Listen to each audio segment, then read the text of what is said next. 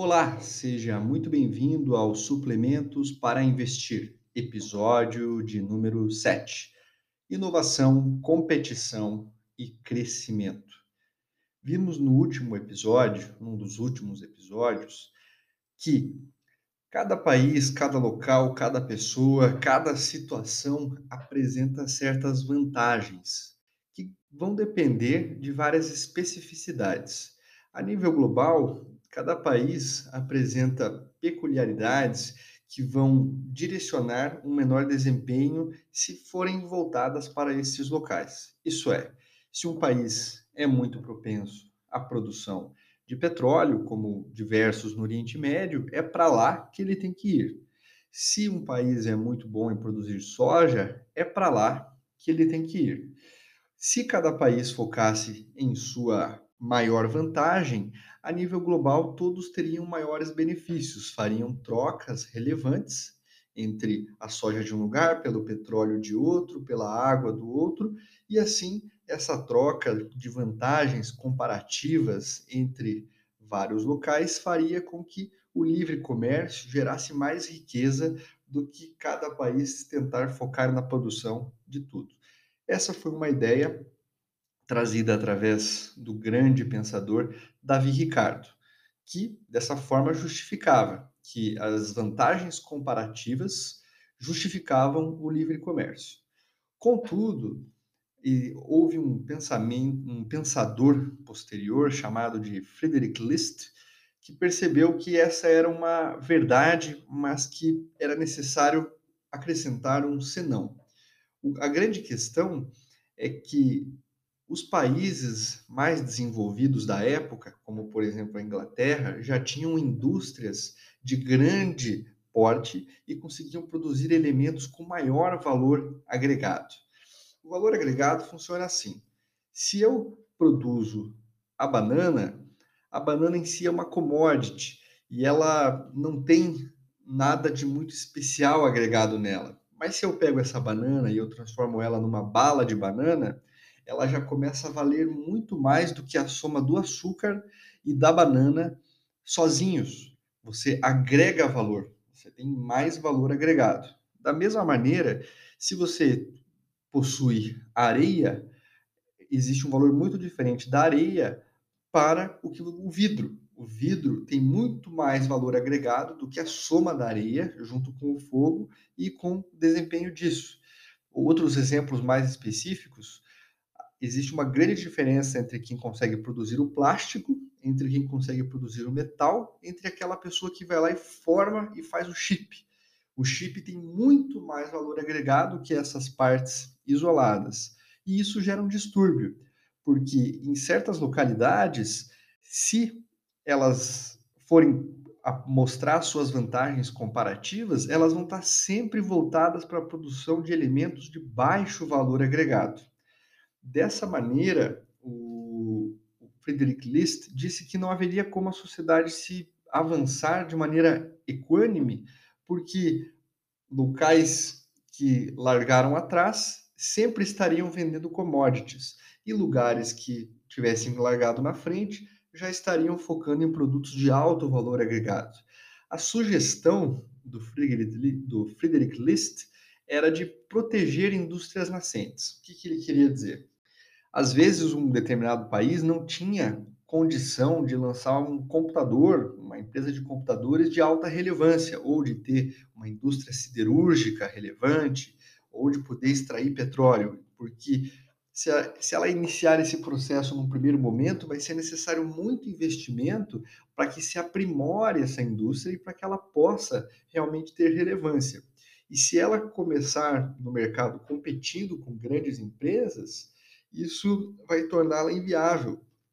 Então, ele justificava que os países deve, emergentes, os países é, ainda em desenvolvimento, que largaram atrás, deveriam dar subsídios, é, retirar tributação, facilitar o crescimento dessas indústrias nascentes, que no futuro iam possibilitar vendas de produtos com maior valor agregado.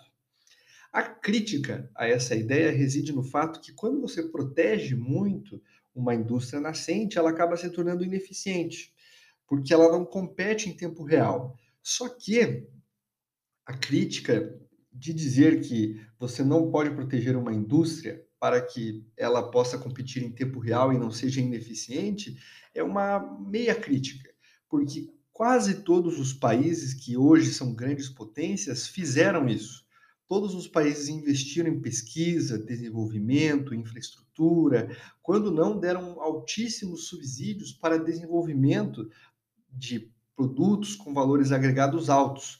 É o tipo de conselho que é dado para um grupo de países inferiores para que eles possam competir no início, mas que na prática os Estados Unidos investiram muito nas suas indústrias nascentes, ou a Europa como um todo, é, os países dos tigres asiáticos fizeram grandes proteções para que essas indústrias pudessem crescer e florescer vendendo esses produtos de maior relevância. A própria, pegando um exemplo mais prático, assim, a gente escuta falar muito da NASA e tal, e a, a, o que ela financia. A NASA é uma agência aeroespacial americana e ela possui dinheiro do governo, dinheiro que foi pego dos impostos, e ela investe em pesquisas, não só para a corrida aeroespacial, mas também aqui, as descobertas que são feitas para fazer esses avanços é, colossais acabam sobrando inovações para diversas outras áreas. E isso é, acaba sendo uma espécie de motivação, de incentivo que o governo dá para essas outras indústrias. Quando a gente pensa a nível pessoal, né, a, gente, a, a maioria de nós acredito que não tem nenhuma influência, o poder de influência, se o governo deve ou não proteger as suas indústrias é, nascentes ou não. E porque é realmente um assunto muito delicado. A, o Brasil, por exemplo, não tem grandes condições de extrair petróleo, mas mesmo assim a gente protege em demasia a, a Petrobras em várias situações, além de os diversos mau usos políticos que são feitos dela. Mas toda empresa, quando surge uma nova ideia, essa ideia é como se fosse uma indústria nascente, é como se fosse um, um projeto que no começo não tem nenhum lucro agregado. Muitas vezes uma inovação ela não traz um lucro no momento, ela é apenas um gasto. Só que no longo prazo, na fase em que vivemos, é mandatório que uma boa empresa para se investir e também uma boa empresa para se trabalhar é aquela que financia as suas ideias nascentes. A inovação é crucial para a manutenção de alto desempenho no longo prazo. Para mim, que, que penso e, e, quero divulgar esse pensamento de ser um buy and holder, né? Você comprar a empresa tranquilo com um raciocínio de sócio, e por isso eu justifico nos episódios anteriores o quão fundamental é você saber que o dinheiro é apenas um símbolo de troca, mas não é a fonte de riqueza, que essa fonte de riqueza está nas empresas, que você deve escolher empresas que sejam boas para se trabalhar, porque a cultura da empresa de trabalho vai fazer um grande diferencial no longo prazo. Pensar que, que a empresa investir em novas ideias vai fazer com que ela tenha sucesso no longo prazo, isso aí é fundamental numa boa escolha.